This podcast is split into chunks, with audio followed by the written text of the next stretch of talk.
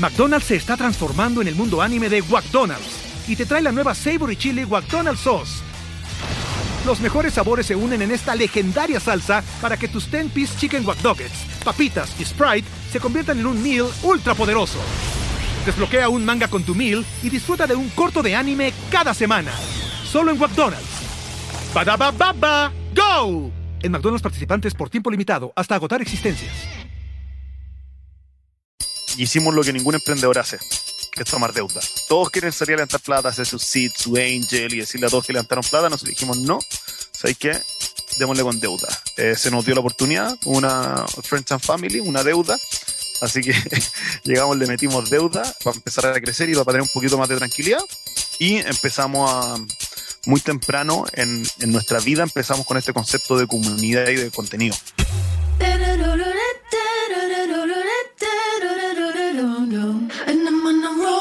Hola, bienvenidos a un episodio más de True Growth. Yo soy Fernando Trueba y semana a semana descubro la historia de crecimiento de gente extraordinaria que se ha salido del molde para cumplir sus sueños. Hoy tengo como invitado a Santiago Lira, cofundador de Book, la startup chilena que alcanzó una evaluación de más de 400 millones de dólares después de cerrar su serie A por 50 millones de dólares con la participación de fondos de inversión como SoftBank y Green Oaks. Book es una plataforma de HR Tech para manejo integral de los colaboradores de las empresas, desde la nómina hasta el desarrollo profesional. Antes de levantar su serie A este año, Book operó sin fondeo externo durante varios años, siendo rentable, creciendo de forma orgánica e incluso abriendo oficinas en países como Colombia y México. Con Santiago voy a platicar sobre los inicios de Book, cómo consiguieron sus primeros clientes, los principios bajo los cuales se rige la empresa y la decisión de aceptar capital externo y mucho más. Estoy seguro que encontrarás mucho valor en este episodio. Antes de comenzar con la entrevista, te invito a que conozcas nuestro programa de certificación en Growth Marketing, un programa de nueve semanas diseñado por expertos para emprendedores y ejecutivos de alto nivel. Ve a truegrowthco.com para que conozcas más detalles. Para la gente que aplique antes del 31 de diciembre, vamos a ofrecer un descuento especial de 20%. Ahora te dejo con la entrevista con Santiago Lira. Santiago, qué placer tenerte en el podcast hoy. ¿Cómo estás? Hola, Fernando. ¿Qué tal? Un gustazo para mí también. Pues saludos hasta Chile que tengo un viaje pendiente por ahí, hace mucho no voy, pero tengo muchos amigos por allá. Te agradezco muchísimo que te tomes el tiempo. ¿Por qué no para quienes no te conocen y para quienes no conocen Book, dime tu elevator pitch de quién eres tú y quién es tu empresa? Vale, yo soy Santiago Lira, uno de los co-founders de, de, Book y mi rol dentro de Book es básicamente estar abriendo paso eh, tanto regional como de manera inorgánica, y eso tiene que ver con estar abriendo mercados. estuve presente en la, en apertura del mercado colombiano, peruano. Ahora vengo hace un año trabajando en la apertura del mercado mexicano y también ya vamos por la tercera adquisición, por el tercer negocio adquirido, así que estamos trabajando intensamente también en todo lo que tiene que ver con el tema inorgánico. ¿Y qué es lo que hace Book? Bueno, básicamente nosotros nos definimos como una plataforma de gestión de personas, ¿ya? En la cual eh, tenemos al, colaborador o a la persona en el centro y nos preocupamos de todo el, ciclo de vida del colaborador. O sea, desde, desde que la empresa quiere buscar a ese, a ese candidato, abren todas las postulaciones, el onboarding, después desde que firma el contrato, se le paga el, el salario, encuestas de clima, evaluaciones de desempeño y después todo lo que tiene que ver con capacitaciones, potenciar el talento, reportería y por último ya el el desvinculamiento o el finiquito, ¿ya? depende cómo se le dice en los diferentes países. Pero básicamente es un all-in-one de HR y tiene una usabilidad a nivel eh, espectacular, súper amigable, está pensado para empresas medianas y grandes, con un servicio al cliente de tope, o sea, tú en, en un minuto tienes una persona contestándote cualquier pregunta, eh, en un par de clics ya lanzas tus evaluaciones de desempeño, tus encuestas de clima, tienes asesores, entonces viene una suite completa de HR y nuestra propuesta de valor es que sea como todo en uno, ¿ya? Entonces yo puedo saber, bueno, a esta persona le estoy pagando más o menos de acuerdo a las personas que están evaluadas eh, eh, en este cuadrante, o tengo mis mi, mi descripciones de cargo, entonces yo puedo sacar mi, los nuevos puestos de los nuevos puestos que estoy buscando, cuál va a ser el presupuesto el próximo año. Entonces tú puedes empezar a hacer cruce de data entre las diferentes cosas de que la diferente información de los diferentes colaboradores. Entonces, eso es Book y viene de alguna otra manera a, revolucionar todo lo que es el manejo de, de, personas, poniendo a las personas en el centro y no como el área de recursos humanos, como hay un área que está sentada en el rincón eh, firmando papeles. Me encanta eso. Y cuéntame de dónde sale la idea, porque tú trabajaste en Falabella, ¿no? Sí. Estabas en, en empresa, en e-commerce tal cual, y, y según entiendo estabas en desarrollo de negocios, ¿no? Sí, yo estuve en desarrollo de negocio en, grupo, en diferentes divisiones del Grupo Falabella. El Grupo Falabella me auspició el MBA. Bueno, y aquí para los, que, para los que no se han ido a hacer un MBA, la gente cree que es muy sacrificado hacer un MBA, que tiene parte de eso, pero lo que no te cuentan es que en verdad tenéis tiempo para hacer otras cosas. Exacto. ¿ya? Entonces, como, como yo no me quedo tranquilo nunca, con el otro cofundador, con, con Jaime, partimos investigando diferentes ideas de negocio y una de ellas fue hacer algo que, que, tenga que ver con gestión de personas en Latinoamérica. Y todo esto porque mi socio hizo, antes de, de irse a hacer el MBA en Kellogg, trabajó en una empresa familiar y se dio cuenta que al final el área de personas estaba todo el día firmando papeles, tenían demandas laborales, mm. le estaban pagando a gente que se había muerto hace seis meses. Y bueno, hasta el cuello de papeleo y de diferentes cosas y al final tenían muchos problemas con la rotación de gente, tenían problemas con cultura. Entonces dijimos, ¿cómo puede ser que en Latinoamérica no haya ningún software decente de administración de personas y que además te dé otras herramientas que no debiesen ser demasiado difíciles de, de desarrollar? y en el mercado de Estados Unidos habían, habían hartos referentes, estaba Gusto, estaba Cenefits, estaba Workday. Entonces dijimos, mira, ¿sabéis qué? Aquí de verdad tenemos una, una oportunidad para generar un, un, impacto importante en los lugares de trabajo en Latinoamérica y empezar a poner a las personas en el centro. O sea, no, no, no ver a las personas como una persona que hay que pagarle y firmar un contrato, sino que empezar a ver la gestión de la persona como, como un todo de ahí empezamos a, desarrollar esta idea y nos dimos cuenta que este problema no era solo en Chile, sino que en Perú, Colombia, México y Latinoamérica eh, todavía estamos muy al debe en ese sentido. Así que de ahí salió, de ahí salió la idea. Y cuando empiezan a platicar de, oye, está este problema, yo viví esto en la empresa familiar en la que estuve, empiezan, me imagino que se, se, preguntan, oye, vamos a ir a un mercado de empresas familiares pequeñas, vamos a ir a FEMSA y empresas gigantes, este, ¿dónde se situaron y cómo tomaron esa decisión? Ahí nosotros, en el mercado chileno, que es un poco diferente al mercado mexicano, ya que no hay muchas empresas gigantescas, ¿ya? Entonces en Chile deben haber 40, 50 empresas que tienen estos monstruos de SAP y Oracle.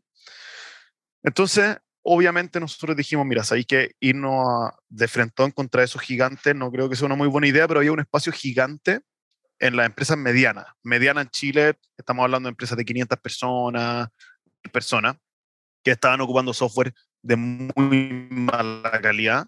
Entonces dijimos, mira, sabéis que ahí hay un espacio súper importante porque el emprendimiento más chico de 10, 20 personas no tiene tanto ese problema. No tiene que hacer una encuesta de clima para saber qué está pasando en su empresa. Entonces, hablando con harta empresa, ahí antes de, de, lanzarnos de, de, verdad, entrevistamos como, una, como unas 30 empresas de diferentes tamaños y nos dimos cuenta que las empresas de más de 100 personas en verdad empezaban a tener problemas serios. Así que la orientamos siempre a la, a la, empresa mediana. Nunca fuimos a la pyme, a la pyme, pyme, pyme. Así que eh, nuestros primeros clientes tenían cercanos a 300, 400 personas y ahí partimos haciendo los clientes, con los clientes pilotos y también mucha ignorancia en el sentido que nosotros pensamos que el problema era mucho más simple. Oye, pero sí, ¿qué tan difícil puede ser pagar sueldo? y gracias a Dios éramos ignorantes, porque si hubiéramos sabido la cantidad de problemas que tuvimos en el futuro, no nos habríamos lanzado nunca. Claro. Con la cantidad de dolores de cabeza que tuvimos, certificaciones, que la ley no era solo una, era, habían 65 interpretaciones por cada artículo. Entonces, gracias a Dios fuimos bien ignorantes y nos lanzamos y ahí partimos, eh, nos empezó a ir bien. Oye, y cuando decide, eh, o sea, he visto que eh, productos de HR a nivel mundial como que entran por una vertical del manejo de las personas, ¿no? Hay quien hace nómina nada más, hay quien hace prestaciones nada más, hay quien hace PTO.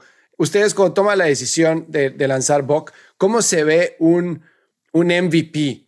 ¿Cómo dice, a ver, esto es lo mínimo que tenemos que, sacar? Sí, nosotros partimos con esta visión, ya como, oye, hay que disminuye tu tarea administrativa y te damos las herramientas para que empieces a hacer eh, gestión de personas. Ya, obviamente, para hacer un MVP es súper difícil hacer un MVP con todo. Exacto. Entonces dijimos, mira, ¿sabes qué? Partamos con nómina, una encuesta de clima básica y una evaluación de desempeño básica. ¿ya? Una encuesta de clima y obviamente también, de nuevo, con mucha ignorancia, pensando que una encuesta de clima tampoco es que tan difícil puede hacer un par, par de preguntas y mostrar un par de dashboards. Entonces, Em, ese fue como nuestro, nuestro MVP, que eran como las tres principales áreas de, de, de dolor. Y fue por la cual nos, nos contrataron nuestros primeros 10 clientes. Así que así fue definido nuestro MVP, que terminó no siendo tan MVP, porque para que en verdad funcionara eso, si partimos programando a mediados del 2016, yo te diría que funcional, funcional estuvo a finales del 2017. Entonces tuvo como un año y medio de construcción para que en verdad pudieran pagar sueldos. Okay. Pero siempre nosotros pensábamos que nos faltaban como dos meses. no, si nos faltan dos meses, nos faltan dos meses. Y de repente, obvio, después, llegados esos dos meses nos, nos dábamos cuenta que nos faltaba todavía un cerro de cosas. Eh, eh, así que eso, cualquier emprendedor, si supiera todas las dificultades que se encontrar, yo creo que no se lanzaría. Eh, no sabes lo común que es esa respuesta en el podcast, decir, si yo supiera lo que se estaba enfrentando, no lo hubiera hecho nunca. Bendita ignorancia. Exactamente. ¿Y ustedes no tenían em, algo de experiencia en desarrollo de productos de software o se aventaron así desde cero? A ver, muy temprano en la vida, cuando decidimos empezar a desarrollar esta idea, metimos al, tercer socio, que, que, es nuestro actual CTO, ¿ya? Y Felipe tenía mucha experiencia en, en, en, desarrollo de software, o sea, había dedicado toda su vida a desarrollo de software. Jaime es ingeniero en sistemas también. Yo, bueno, yo soy ingeniero comercial reconvertido porque aprendí a programar después, mm. pero siempre me gustó mucho el diseño, siempre me gustó mucho el, desarrollo web, como más por el lado como de producto, que también había visto mucho desde el lado producto. Entonces siempre fuimos una, una empresa muy orientada a producto y a tecnología mm. por nuestras carreras y también mientras hacían un MBA, en que es lo que está el, el, departamento de Computer Science al lado de nosotros. Entonces hicimos hartos cursos de producto, ingeniería, de UX, de, de, marketing digital. Entonces también, como estábamos estudiando en MBA y emprendiendo, tuvimos la suerte de empezar a decir, uy, ¿sabéis que queremos empezar a lanzar nuestras primeras campañas de marketing pagado? Y fuimos y empezamos a juntarnos con los profesores que estaban haciendo todo este tipo de cosas, o juntándonos con emprendedores de las diferentes aceleradoras de, de, de Kellogg. Entonces fue fue bien entretenido. Oye, y esa parte de sacarle el jugo al NBA creo que es súper importante mensaje para, para quien quiera hacer un NBA, ¿no? Uno, lo que dijiste del tiempo, que tienes tiempo para hacer las cosas, eso es básico, ¿no? Eso es clave. Eso es clave. Sí, y yo creo que la gente le dedica el, no sé, debe ser el 50% de su tiempo de, como del NBA a recruiting. Sí, sí, sí, sí. Cuando se van a hacer un NBA. Entonces yo dije, mira, sabes que ya estoy auspiciado. a la mierda con el recruiting. Sí, claro hagamos algo. Y Jaime se empezó a convencer y entonces al final, eh, em, en vez de gastar todo ese tiempo en recruiting, dijimos, armemos algo. Entonces yo creo que también los MBAs están dando, dándole esa vuelta como, como empezar a hacer incubadoras para la gente que está estudiando, porque igual hay tiempo. Completamente, hay tiempo, hay una diversidad de cerebros bestial, ¿no? Entonces, tienes algún tipo en tu clase que seguramente hizo Google Ads y tienes otro que seguramente hizo legal, yo qué sé, entonces, pues tienes advice ahí que es gratis y aparte del mejor, ¿no? Sí, exactamente. Y cuando ya deciden hacer esto, sacan su MVP, ¿cómo se van al mercado? ¿Cómo consiguen su primer cliente? Boca a boca, con empresa del amigo, de, entonces no te vamos a cobrar hasta que esta cuestión esté funcionando. Así que así partimos. Nosotros, como todo buen emprendedor, dijimos ahí que tenemos que empezar a hacer pitch, tenemos que empezar a, levantar plata.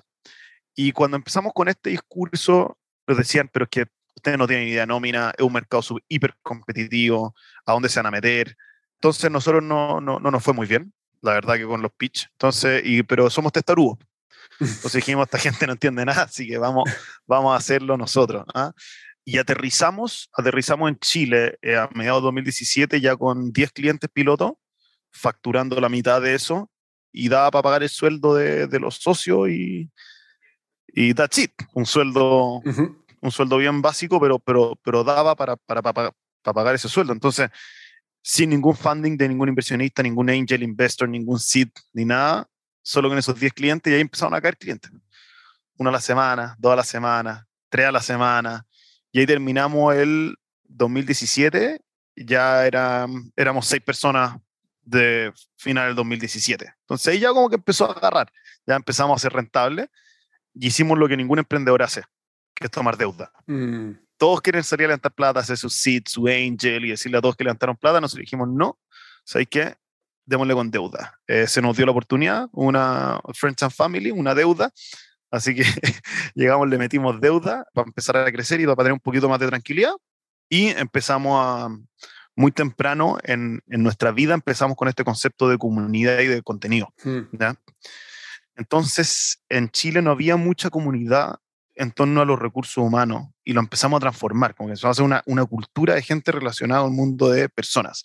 Hicimos la red, la red de recursos humanos, hicimos el evento más grande de Chile que tiene que ver con personas, empezamos a hacer contenido, empezamos a mandar ebooks, empezamos a educar a la gente, empezamos a armar talleres, sacamos el, el Building Happiness, que es como una especie como de ranking que lo compite a Great Place to Work. Empezamos así desde, desde, muy, desde muy temprano, empezamos a hacer como marketing de contenido, marketing de comunidad y empezamos a generar un nombre y empezamos a hacer como un referente. Y ahí el año 2018 fue un cañón. Ahí empezamos a crecer y terminamos el año 2018, a ver si te, te digo al tiro, ya terminamos el año 2018, vamos a meter a Book para sacar un reporte de cuántas personas éramos en ese entonces. ¿ah? Estoy ocupando la herramienta mientras estamos hablando. Qué bueno. Así que, pero eso, o sea, con nuestros propios recursos empezamos a crecer. Ya hacia el año, claro, finales de 2018 ya éramos 16 personas, o sea, ya éramos una, una empresa más o, menos, más o menos grande. Pero el año 2019 fue cuando nos empezamos a pegar el salto ya de verdad. Y ahí como que dijimos, mira, ¿sabes qué? peso que invertimos en marketing es peso que retorna de una manera brutal. El mercado como que empezó a estar más listo. Antes nos preguntaban, oye, ¿por qué la nube? ¿Por qué eh, quiero que estén nuestros servidores? Como que se empezó la adopción al tema de la nube de una manera exponencial. Y ahí empezamos a agarrar vuelo. O sea, el año 2019 fue, fue bien impresionante cuando empezamos a agarrar vuelo y terminamos el año 2019 con 70 personas. O sea, ahí pasamos de 15 a 70 personas en un solo año y de nuevo sin funding. O sea, solo con, con crecimiento de, de, clientes. Entonces ese primer año y medio de vida, perdón, esos dos años y medio de vida primero fue como ya, ahora sí que sí. ¿ya? El año 2019 eh, empezamos a crecer de, de, verdad. Así que eso fue un poquito el, el, primeros años y de alguna otra manera, a diferencia de muchas otras startups que parten con el funding y después como que logran plasmar esa promesa que hicieron cuando estaban haciendo los pitch, nosotros fuimos al revés. Como no tuvimos funding al principio, estuvimos generando valor, haciendo software, generando comunidad. Siempre fue un equipo muy orientado al servicio y al producto. Entonces, en la medida, siempre fue word of mouth, word of mouth. Entonces, tampoco gastábamos mucho en marketing. Entonces, era como comunidad, word of mouth. Y empezamos a crecer y la gente nos empezó a referir, a referir, a referir. Y ya, mediados del año 2019, ya éramos, ya éramos la empresa que la llevaba en el mundo de HR. Así que eso fue un poquito el, el crecimiento de los primeros años. Fíjate, y hay tres cosas que dices que me encantan, que muchas veces muchos emprendedores no se dan cuenta, que la primera es no levantar capital externo, que obviamente necesitas tener cierta predictibilidad de cash flows, ¿no? Para pagar una deuda. Exacto. Pero al final del día, o sea, tienes todo el equity y mantienes el control de tu compañía, ¿no? Y la gente no entiende lo valioso que es tener el control de la compañía siempre, pero más que nada en, en el early stage, ¿no? Es muy valioso. Y yo siempre digo, o sea, levantar plata, cada serie, cada vez que tú levantas plata, una bala que gastas. Exacto. Entonces, porque si tú llegas, ya, eh, si, llega el SID o el Angel, 20%, SID, 20%, serie A, 30%, ya, listo, perdiste el control de tu compañía. Entonces, para mí el tema de funding tiene que ser una decisión más táctica que estratégica, en el sentido ya, ¿cómo voy a financiar mi, qué necesito para financiar mi, mi crecimiento? ¿Cuáles alternativas tengo para financiar mi crecimiento? Oye, pero si el papá de mi socio me quiere prestar plata, bueno, go for it. Claro. ¿Por qué? ¿Por qué tenéis que lanzar? entonces él pierde una cantidad de tiempo, entonces en vez de cranearse cómo yo puedo gastar, ganar plata como negocio, se empiezan a cranear cómo puedo levantar plata. Pero bueno, esa fue nuestra postura también. Así que gracias a Dios no funcionó. Obviamente, en nuestra historia. Y aparte que de levantar plata es un trabajo de tiempo completo, ¿no? Exactamente. Sí. Exactamente. Oye, otra cosa que mencionabas que me encanta, porque la verdad es que, o sea, pocas veces se escucha es el, marketing de crear comunidad, ¿no? Desde un principio, de la gente como que lo primero que piensa, tengo que adquirir clientes, tengo que poner dinero en Facebook, tengo que poner dinero en Google, tengo que hacer account-based marketing. Y realmente cuando empiezas a crear la industria y empiezas a crear el, sostén para todos, vas tú para arriba, ¿no? Entonces, creas la comunidad, creas el conocimiento, el contenido, etcétera, agregas valor antes de extraer valor. Y ahí es cuando creces de forma sostenible, ¿no? O sea, nosotros empezamos a educar a la gente. o sea, oye, ¿sabéis que recurso humano no es recurso humano? Es persona. Son las personas en el centro. Empezamos a ser. Empezamos a ensalzar al gerente de recursos humanos, que en general el gerente de recursos humanos está allá y nadie lo pesca lo empezamos a ensalzar. Oye, sé que esta persona es importante y empezamos a educar a todos. Entonces, al final, cuando tú creas una categoría, inmediatamente tú eres el líder de la categoría. Entonces, como esa fue un poquito la, la, la, idea, bueno, pero hasta el día de hoy estamos ahí. Em, y también un desafío para entrar en los demás países tener esa, esa opción, porque también es una inversión de largo plazo, no, no, no es tan, tan transaccional la cosa. Exacto, ahí cuando cuánto le atribuyes a eso pues, del revenue, pues no sabes, pero sabes que trajo clientes. completamente. Yes. Qué buena, pues felicidades por eso, está increíble. Hoy mencionaste el salto de, de 15 a 73, pero después obviamente tuvieron un salto, según entiendo, son más de 250 el día de hoy, ¿no? ¿Cómo, cómo 150. es? Imagínate, ¿cómo es el cambio de liderazgo, el cambio de manejo de empresa, políticas eh, eh, corporativas? Eh, líneas de reporte. ¿Cómo manejaron todo eso en tan poco tiempo? A ver, si te hago, nosotros pasamos las 200 personas como en abril de este año.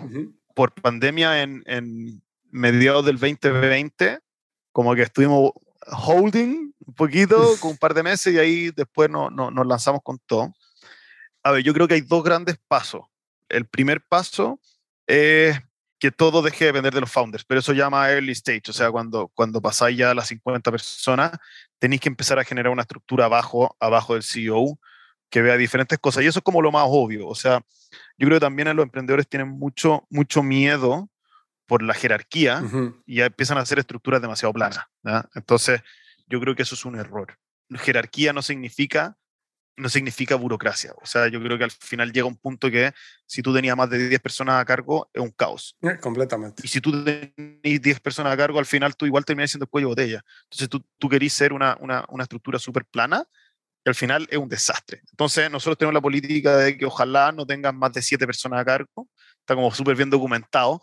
Entonces, en la medida que los equipos sean como que tú tengas suficiente reporte para no ser un cuello de botella y que toda la información fluya, eh, empezamos a construir ciertas como jerarquía y íbamos separando equipos. Y nosotros tenemos la filosofía, uno, no tener más de siete personas a cargo, y dos, tener responsabilidad súper bien definida y acotada. Entonces, cuando tú estás viendo demasiadas cosas, entonces ahí lo partimos partimos separando ventas de marketing, después separamos ventas de implementación, después separamos implementación de servicio al cliente y así fuimos haciendo separaciones. Ahora estamos haciendo separaciones de, de clientes chicos y clientes grandes, especialistas en ciertos módulos y así vamos separando, separando, haciendo células de trabajo. Y eso es como lo más obvio, ¿ya? Pero después empieza a ver el, lo que nos costó más, que fue más que la cantidad de personas, es el tema de, de los diferentes países. O sea, cuando tú eres una empresa chilena, nacida en Chile, donde todos, todo es Chile, y yo abrí Colombia, es como, una, como si te pusieran un, como, como un tumor acá, como, oye, qué, qué, hago con esto? Entonces, al final yo creo que ese cambio de mindset nos costó mucho. Y ahí hicimos el primer gran cambio a inicios de este año, que fue eh, llevar estructuras corporativas de apoyo y estructuras por país. Entonces, a cuestión, sacamos marketing, todo lo que es como el marketing técnico, lo sacamos para, para arriba, lo que es persona, lo que es finanzas, todo son áreas de apoyo. Y después, lo que fue más drástico es que el CEO dejó de ser Country Manager Chile, que era el 95% del negocio. Mm. O sea, que en verdad para ser corporativo yo tengo que dejar de ser el Country Manager Chile porque antes era CEO y Country Manager Chile, y ahora solo CEO y tengo un Country Manager Chile o Country Manager. Mm. Y llegó y de un día para otro, el 70% de su trabajo se lo pasó a otra persona. Entonces también son esas decisiones súper drásticas que el founder tiene que entregar el 95% de su negocio a otra persona, un Country Manager Chile. Entonces yo creo que, que, que eso es. Y lo otro que no ha permitido crecer tan rápido el tema de la cultura. O sea, eh, yo creo que esto es como es un lugar común hablar sobre la cultura, pero nosotros desde muy temprano como nosotros vendemos hacer de lugares trabajo más felices, más felices, lo tenemos que vivir también. Y todo lo que predicamos y se siente eso. O sea, eh, eh, entonces como esa consistencia entre lo que tú vendes y lo que tú eres, nos importa mucho. Y por eso también todo lo que es el tema de, procesos de selección, nosotros somos súper drásticos en el sentido de que nosotros entrevistamos a gente en base a, nuestros core values. Y si eso no pasa del corte de los core values, no se contrata. Y, le hemos puesto mucho, mucho énfasis al onboarding, a los procesos de selección, y se ha dado súper fácil. Y han habido casos que las personas no, no, no, entran dentro de, este, de esta cultura de book y simplemente se van. Entonces, eso yo creo que nos ha permitido, yo creo que las cosas que, lo mejor que nos ha pasado el tema de nuestra cultura y cuando tú defines cierta cultura y ciertos como lineamientos de las cosas que se tienen que hacer de alguna otra manera como que van encajando las piezas. Claro. Y también personas como muy, muy orientadas y que les gusta el cambio. Sí. ¿ah? O sea, en este, este tipo de organizaciones, oye, sabes que ahora tú veis estas cinco cosas, ahora veis estas tres cosas, ahora veis esta una cosa, ahora te cambié de país, ahora te para allá. Entonces, esa gente tiene que estar muy dinámica y, y, y, con muchas ganas de crecer. Así que, mm, pero yo diría que ese fue el principal cambio de estructura. Y ahora el cambio de estructura que se nos está viniendo ahora, de nuevo, más que por la cantidad de colaboradores, es porque ahora empezamos a hacer multinegocio. ¿ya? Entonces, nos compramos una empresa en julio, este jueves vamos a anunciar la compra de otras dos empresas. Entonces, ya no es, ahora son cuatro países con tres negocios. Entonces, bueno, ahí la, la, la, estructura se te, empieza, se te empieza a poner cada vez más compleja, de la parte administrativa y todo. Entonces, se nos viene un, un, una aventura bien entretenida de cara al 2022. Oye, esa parte de comprar empresas es bien complicado el tema de culturas, ¿no? ¿Cómo haces que la empresa a la que compras entre, o sea, la absorbas y se adapte a la cultura de la agenda con la que tú trabajas. Muchas veces las culturas no son compatibles o no son transferibles. ¿Evalúan eso a la hora de comprar la empresa? O sea, deal breaker. Eh, la primera empresa que compramos era una empresa chiquitita, eran siete personas contratadas. Entonces, de alguna otra manera, como que no tenían, como que todavía era muy maleable el tema de la cultura. O sea, hoy día ya son 40 personas. Mm. Entonces, de esas siete personas que entraron, 12 fueron porque no encajaron en la cultura quedaron cinco y ahora son 40 y de las cuales pasamos a gente de book, entonces como que hicimos un trabajo muy, muy potente de, de, que esas cinco personas estuviesen a bordo, del, dentro de los cuales estaban dos founders. Entonces, pero esa es una y las que se vienen ahora, una empresa que, que hemos trabajado desde hace mucho tiempo, soy gente nos trae más, no es que importe tanto la edad, pero, pero no, va, se va a dar súper, súper bien. Así que eso no, no nos preocupa nada.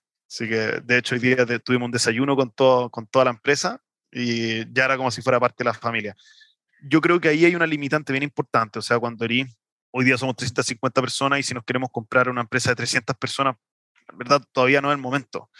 Así que estamos yendo hacia, hacia un lado como de, comprar empresas innovadoras, más o menos su early stage, y que complementen muy bien la propuesta de valor de, de Book. Es un poquito como lo, los targets que estamos viendo. Y cuando haces la decisión de comprar, obviamente pues es construyo o compro, ¿no? That's it. Sí, exacto. Y como, por ejemplo, en este caso que era una empresa de siete personas, uno podría asumir que era una empresa relativamente chica, probablemente no con tanto peso específico o market share dentro, ¿no? Entonces podríamos decir, pues voy y me lo como, ¿no? Construyo y este, lo hago internamente y lo hago, o mejor los compro. ¿Cómo toman esa decisión? Porque qué tanto nos costaría a nosotros desarrollarlo nosotros.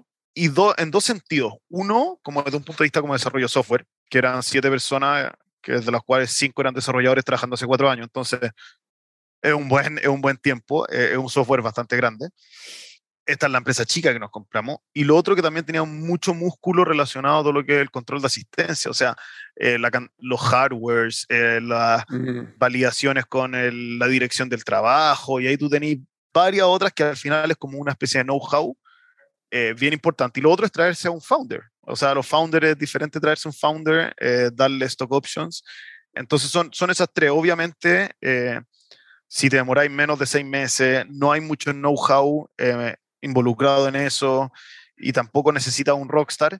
Entonces, no, no, no, no vale la pena. Y esta otra empresa que nos compramos también es una cuestión súper específica con know-how súper específicos, que, que, la única manera de agarrar esos know-hows es dedicándole años a eso y un equipo de, de, ingeniería de, de, primer nivel. Y, para nosotros siempre el cuello de botella ha sido traernos buenos ingenieros. Es un talent acquisition, dentro de otras cosas. Sí, y know-how, talent y también una solución muy potente. Así que, pero ese, e, eso es, el análisis que uno hace. Que vea, hasta ahora de todo lo que me has contado, identifico cuatro decisiones clave, y tú corrígeme si estoy mal, la primera es el financiamiento, ¿no? Propio contra VC y ustedes van por crédito. La segunda es lo que estamos hablando ahorita de, cómo crecer, si crecer de forma orgánica, construir o adquirir. La tercera es el tema de, estructura, de líneas de reporte, etcétera. Que ahí me gustaría hacerte una pregunta. Yo cuando empecé mi primera compañía, me acuerdo que no dormía para ver quién iba a ser CEO, quién iba a ser COO, quién, o sea, el CTO pues, estaba claro porque pues, era el que tenía el talento, ¿no? Pero uno de mis socios y yo teníamos una experiencia similar, no igual, pero muy similar en términos de marketing, business development, product development. Entonces éramos como que nos pisábamos un poco los talones. Entonces él quería ser CEO, yo quería ser CEO. Entonces como que dijimos, ¿sabes qué? Hasta que esto no tenga pies y cabeza y no tengamos clientes y empiece a crecer, ni nos vamos a pelear ni a discutir, ¿no? Pero el ir pateando esa esa este, decisión para adelante, pues obviamente después se convirtió en un problema, ¿no? Como que siempre nuestros advisors nos dijeron, definan desde un principio, no es un tema de egos, es un tema de qué es lo mejor para la compañía, pero ¿cómo ustedes tomaron la decisión de los founders, quién hace qué? Ya, se dio natural. ¿Por qué? Porque yo me salté un pedacito de la historia que yo post MBA, a mí Falabella me había pagado el MBA. Ya, ya, Así que yo... Regresas. De mitad del año 2017 a mitad del año 2018 yo trabajaba en Falabella en el día y en Book en la noche. ¿ah? claro. Sí, pues, entonces obviamente no voy a ser el CEO y Jaime que tomó todo gran parte del riesgo al no ir a buscar mm. trabajo, se merece, más que se merecía el trabajo de CEO. Ya. Y yo llegué a mitad del año 2018 a decir, oye, ¿sabes qué?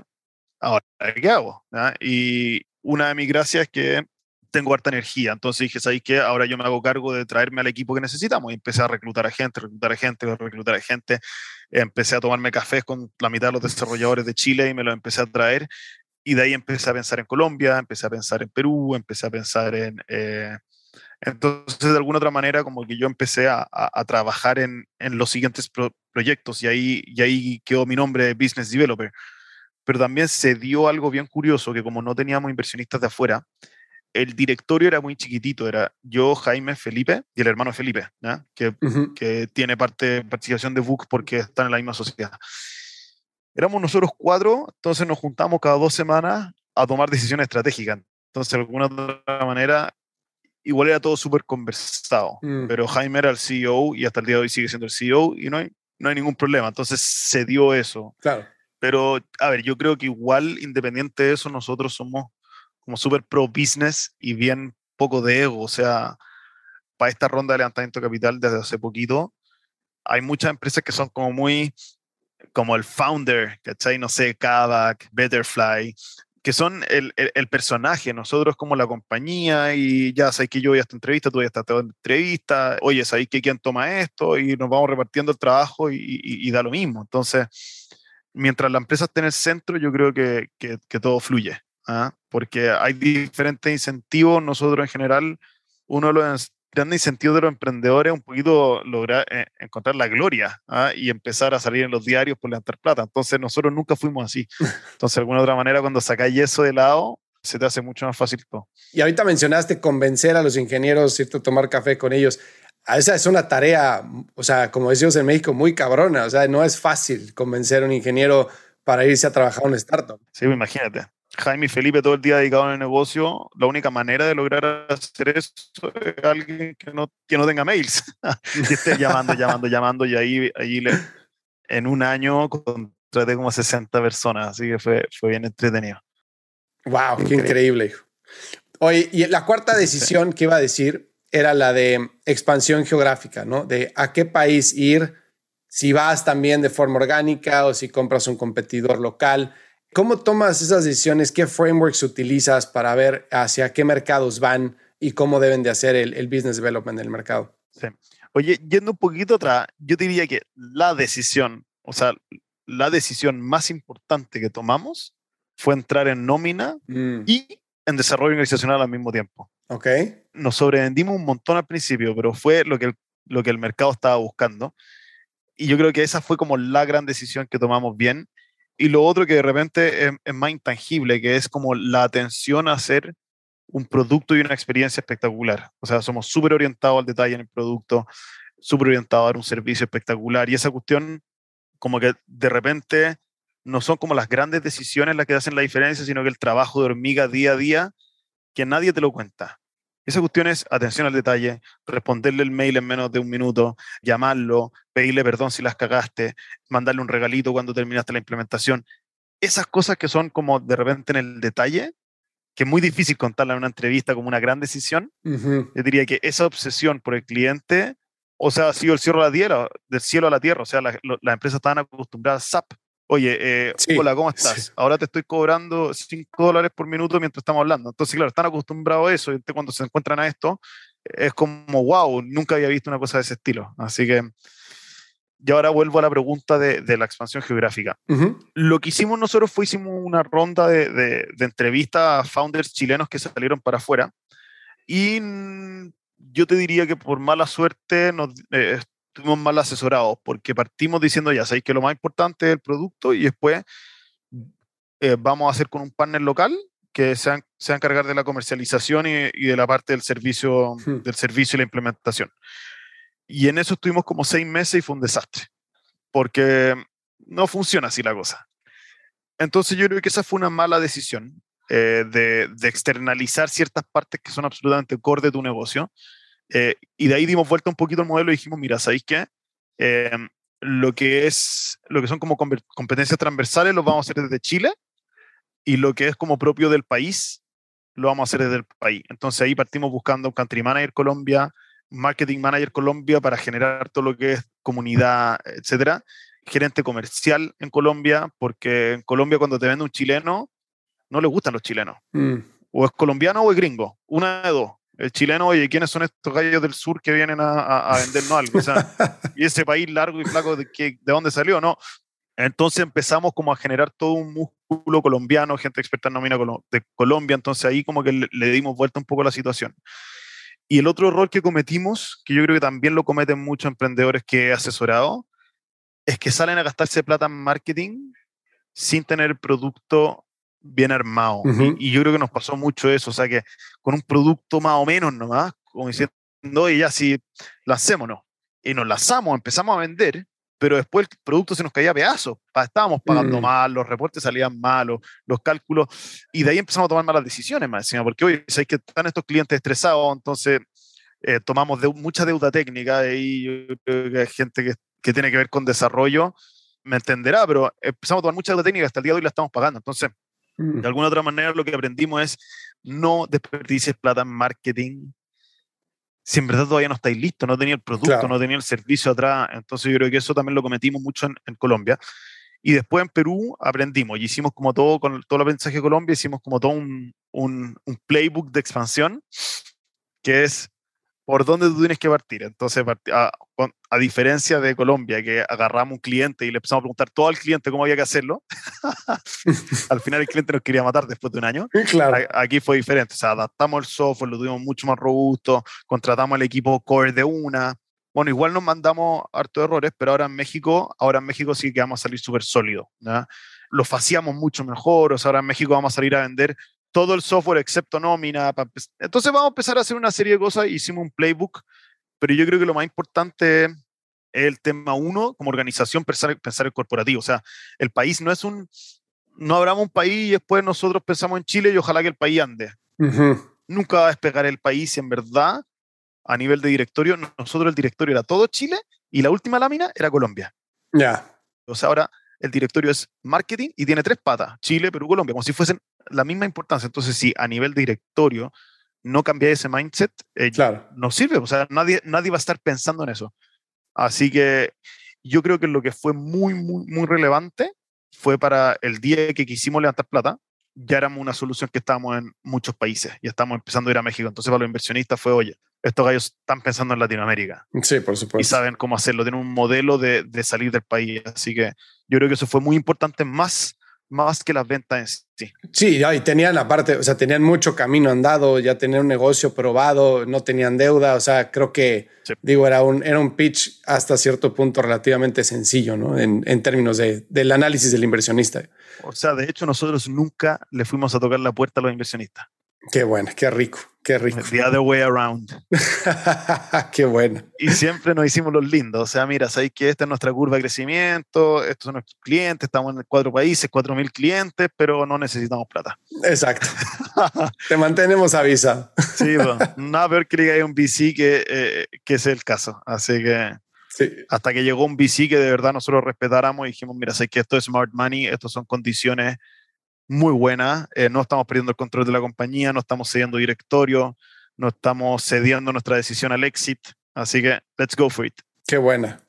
Y lo que estabas platicando ahorita de, de tener el producto listo antes de hacer marketing, creo que es, es básico, ¿no? Si no tienes una cubeta llena de hoyos, le estás vaciando agua por arriba, pues se va a salir.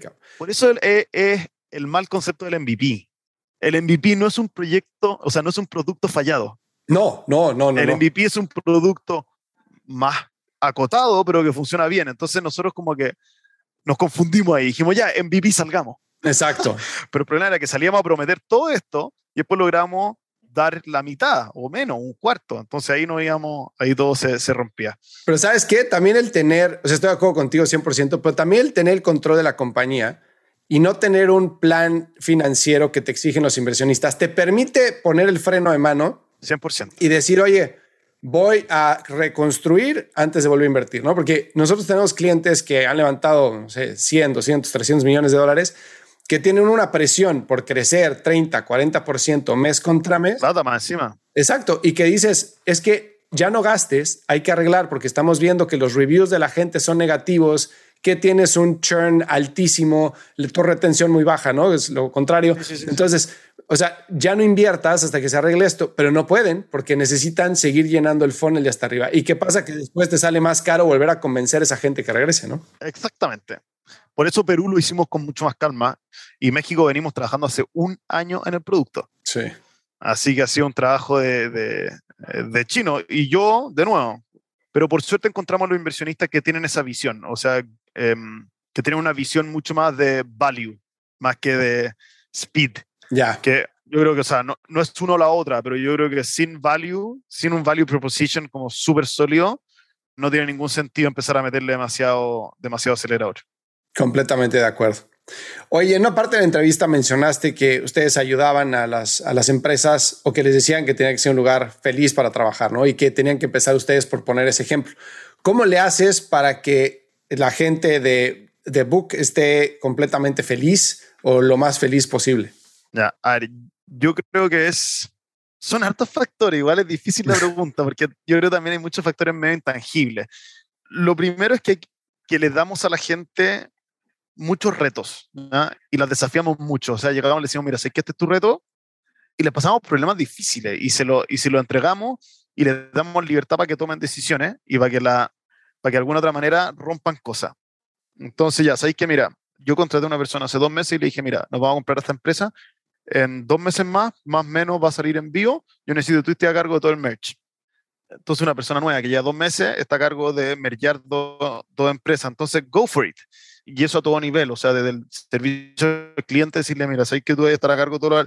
Y empezamos a dar retos, retos, retos. Yo creo que una de las cosas más importantes es tener a la gente muy desafiada y con mucha libertad para romper cosas. Entonces, uno eso, y lo otro también un tema más emocional, más, que de, laboral en el sentido que se sientan que hay gente apoyándola, que los founders son personas cercanas, o sea, uno, uno de nuestros valores más importantes somos cercanos hmm. ¿ya? y que pueden preguntar cualquier cosa. Eh, entonces, de alguna u otra manera, eso nos ha permitido que la gente tenga mucha fidelidad hacia Book. O sea, la gente no se va de Book, le, fascina venir a la oficina, entonces tiene, tiene esa cosa de estar muy, muy retados, como muy, muy desafiados profesionalmente, pero también muy a salvo. Entonces, ese, esa es una combinación que yo creo que es muy importante. En el mundo corporativo, en general, puede que estés muy desafiado, pero puede que estés muerto de susto. Entonces ahí, ahí yo creo que está el, el, equilibrio, o sea, el, un desafío importante, pero que también te sientas a salvo de decir, oye, sabes que en verdad si, si, la, si las cago, nadie me va a hacer nada, de hecho me van a premiar por cagarla. Entonces, eh, eso, eso se traduce en un desafío, en una confianza, en una cercanía, que yo creo que ahí la gente está muy, muy motivada y también motiva mucho estar una empresa que la, que, que, la está rompiendo y que tiene un propósito súper claro. Yo creo que sobre todo a las nuevas generaciones, le importa el propósito de la empresa. O sea, nosotros tenemos un propósito súper lindo que es de verdad potenciar el talento, potenciar a las personas y de verdad lo creemos. Existe una línea muy delgada entre no tengas miedo en cagarla, porque no tengas miedo en experimentar, en hacer las cosas, porque la cultura te lo premia, pero existe una línea muy delgada con no pasa nada si la estamos cagando todo el tiempo. ¿no? Porque eh, entonces, ¿cómo, logras mantener esa, como compensar y decir, es importante hacer las cosas bien al mismo tiempo, para hacer las cosas bien hay que experimentar, vamos a aprender, vamos a cometer errores, el chiste es aprender. ¿Cómo logras hacer ese speech para que todo el mundo lo entienda? Yo creo que hay una cuestión bien importante, o sea, si, si las cagaste y lo pensaste bien y de verdad le pusiste esfuerzo, eso no hay problema. Si las cagaste porque fue de flojo y no respondiste, bueno, eso no está premiado, obviamente. Entonces también, también no es como, sí, hay que, cada uno haga lo que quiera, cáguenla cuando la tengas que cagar, pero eh, entonces en ese sentido está bien.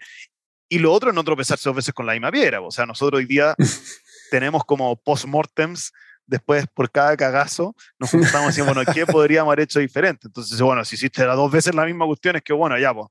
Sí, claro. Entonces también es la capacidad de aprendizaje, capacidad de aprendizaje de la gente. Pero yo creo que si vas a contratar a gente que no le confías, que no confías en su criterio, entonces mejor no la contrate. Completamente de acuerdo. Súper simple. Y déjame hacer otra pregunta este, un poco técnica de la decisión de poner el dominio book.cl pensando en expansión geográfica e y en SEO internacional, ¿cómo la pensaron o dijeron igual al principio vamos a ser Chile nada más y no pensaron en eso y después... Fue, fue súper doméstica la, la, respuesta, como gran parte de las respuestas de los emprendimientos. Book.com estaba tomado por un, gimnasio, no, no, era una página como si, como si volviera de los años 80. Entonces dijimos, mira, hay que compremos book.cl para lanzar y después cuando tengamos plata nos compramos book.com. Ya. Resulta que la persona nos terminó viendo un millón de dólares, no lo pagamos, obviamente. Y también nos fuimos dando cuenta que desde el punto de vista como de, Search Engine Optimization y todo lo que es con contenido y todo, era mucho más apropiado tener eh, dominios por país. Nosotros tenemos book.cl, book.p, book.co, book.mx, donde somos autoridad en cada uno de los países, donde el contenido es súper adaptado a cada país. Entonces, a diferencia de repente una solución muy global, todos los keywords, todos los títulos, todos los textos, todo es mexicano. Eh, entonces, hablar del ITSE, del SUA, del, de, de, qué sé yo, del aguinaldo, de la PTU, todas esas cosas, bueno, la página, tú te metí, una página mexicana. Entonces, al final, eh, no es una página chilena adaptada al mexicano. Entonces, y eso estamos en un negocio donde, donde se requiere mucha credibilidad. Si tú vas a pagar los sueldos de tu empresa, entonces si te metí y tú decís, oye, esto es tan chileno, Claro. No, no confío. Yo confío en una empresa que de verdad tenga expertise en México. Entonces, al final igual nos terminó funcionando bien. Sí, sí, sí, me queda claro. Me llamó muchísimo la atención porque mucha gente se va por el, normalmente por el subdirectorio, ¿no? El punto com diagonal, Chile, diagonal, tal, etcétera, que tiene, bueno, beneficios y, y no. Sí. Oye, ¿y tu salto de empresa como Falabella, MBA y después emprendimiento, qué fue lo más complicado, aparte del sueldo? Pagar el MBA de Falabella.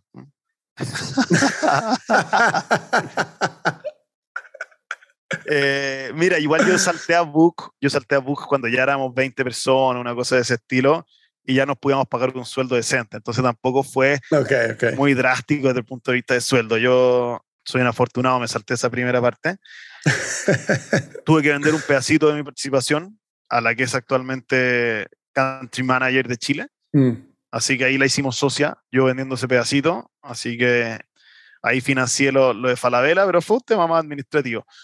Lo más difícil, ¿verdad? Porque no, no, fue tan difícil, fíjate, porque fue. Mm, porque yo ya venía trabajando en las tardes y en las noches en Book. Entonces, como yo ya sabía lo que era.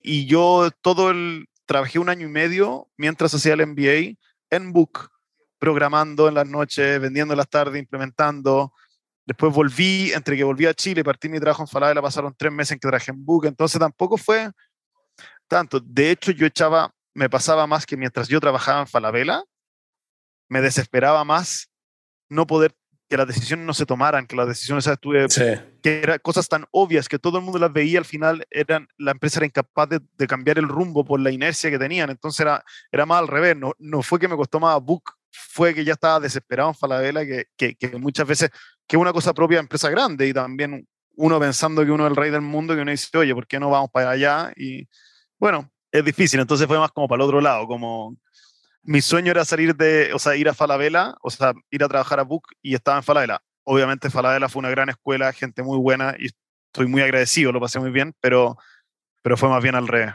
¿Y crees que eso que mencionas de Falabella ahorita es evitable, el que con el tamaño las empresas se vuelvan tan burocráticas, tan lenta la toma de decisiones, que atraes otro tipo de talento, no malo o bueno, simplemente diferente. O sea, ¿crees que sea evitable? es evitable, pero, pero yo creo que más que la cultura está súper bien documentado en el famoso libro de Innovators Dilemma, que básicamente tú te debes a tus clientes actuales. Entonces Falabella, su cliente actual era la mujer, era sus tiendas por departamento y ahí llega todo el retorno. Entonces, cuando los accionistas te piden rentabilidad inmediata sobre tus activos y tú llegas y dices, mira, ¿sabéis qué?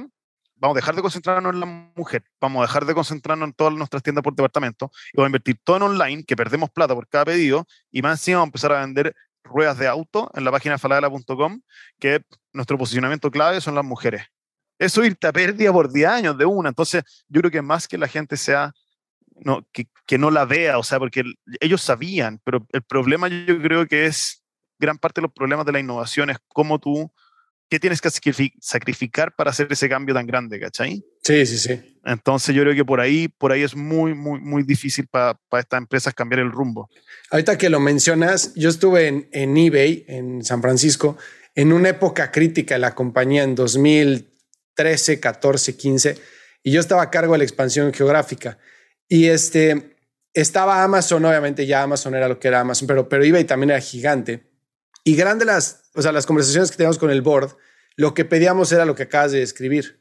Era vamos a perder dinero durante tanto tiempo, vamos a construir un negocio híbrido en el que tengamos este almacenaje también, porque con un marketplace no puedes garantizar la entrega ni puedes garantizar la experiencia como puede ser con Amazon, porque si no vamos a perder esta carrera en el largo plazo. Entonces, mejor perder el dinero ahorita que perder el negocio.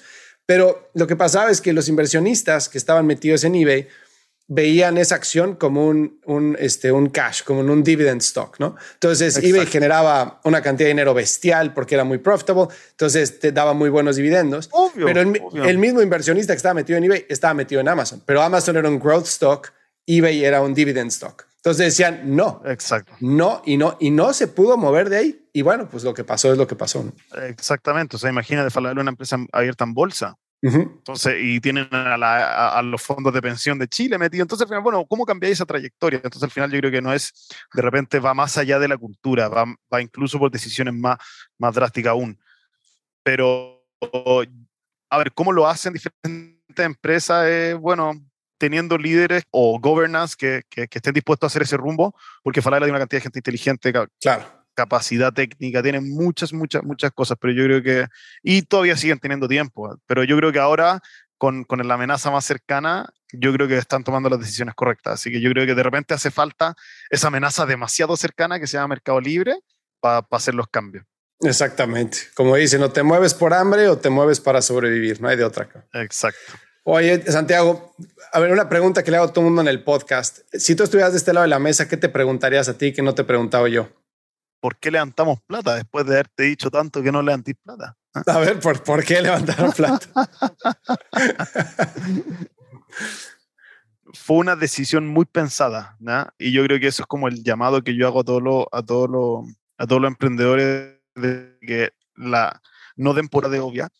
Y terminamos yendo, eh, optando por el levantamiento de plata porque encontramos a los inversionistas adecuados uno, que tuviese la, misma filosofía de crecimiento de empresa que nosotros la tuvimos. Dos, que confiara en nosotros y no perdiéramos el control de la empresa, no, no perder el control de la toma de decisión. Em, entonces, esas tres cosas combinadas, yo creo que esas podrían ser las, las, tres razones por las cuales alguien seguiría por ese camino. Así que eso, eso básicamente. es una decisión más estratégica, ¿no? Exactamente. Así que eso, y yo creo que un, un llamado también es, a leer mucho y estudiar mucho y preguntar mucho. O sea, nosotros tuvimos un, nosotros como, como founders teníamos una política de juntarnos por lo menos una vez al mes con algún emprendedor que admiráramos, por lo menos leernos un libro mm. para después compartir, eh, compartir conocimientos y al final todos los problemas que uno está viviendo como emprendedor, de pasar de 1 a 50, 200, yo creo que el, emprendedor muchas veces tiene que tener esa humildad para decir, bueno, alguien más ya pensó en esto, ¿por qué no aprender de él? ¿Ah? Entonces, tener esa apertura de mente de que hay muchos emprendedores que han pasado por lo mismo de uno claro. y mucha literatura, mucha literatura muy entretenida. Así que también un llamado a, los emprendedores de, de, educarse. No es todo tan a prueba y error. O sea, hay mucha gente que ya tuvo esas pruebas y errores, así que más vale aprender de esas personas. Completamente. Así que mm, yo creo que todo el tema de, los podcasts y, escuchar a emprendedores, yo creo que es muy, muy interesante. Nosotros tal vez seamos una raza de emprendedores un poco más, más conservadora y más, más aburrida que el resto, que no tenemos grandes planes, que, no, que si bien tenemos grandes planes, no tenemos esta, esta historia de, de, comernos al mundo en seis meses. Eh, pero somos súper pragmáticos, súper eh, orientados al, al, servicio y, y, al producto, que, que, de alguna otra manera no, no es el típico estereotipo de un emprendedor. No, no, no, pero lo han hecho, o sea, espectacular. Ya quisieran cualquier empresa a los cuatro años o cinco de haber lanzado, estar, haber hecho lo que están haciendo ustedes. Muchísimas felicidades. Muchas gracias, Fernando. Oye, pues te agradezco muchísimo el tiempo. Eh, imagino que debes de estar como loco, pero de verdad te lo agradezco de todo corazón. Me encantó platicar contigo. Igualmente. Gracias, Fernando, por la invitación. Gracias a ti. Si encontraste valor en este episodio, cuéntale a alguien. Y si no, también cuéntale a alguien. La mejor forma de ayudarnos es compartiendo tu opinión. Síguenos en Instagram, arroba truegrowthco, o envíanos un correo a hola arroba truegrowthco.com. Leemos todos los mensajes y nos encanta estar en contacto contigo. Califícanos con 5 estrellas en iTunes o donde sea que nos estés escuchando para que podamos seguir creciendo y tengamos más invitados para ti. Menciónanos en Instagram y comenta lo que más te gustó de este episodio. Puedes encontrar las notas y referencias mencionadas en este episodio en truegrowthco.com diagonal podcast. Muchas gracias por escucharnos. Yo soy Fernando Trueba y te espero en el siguiente episodio de True Growth Podcast. Mientras tanto, sigue creciendo.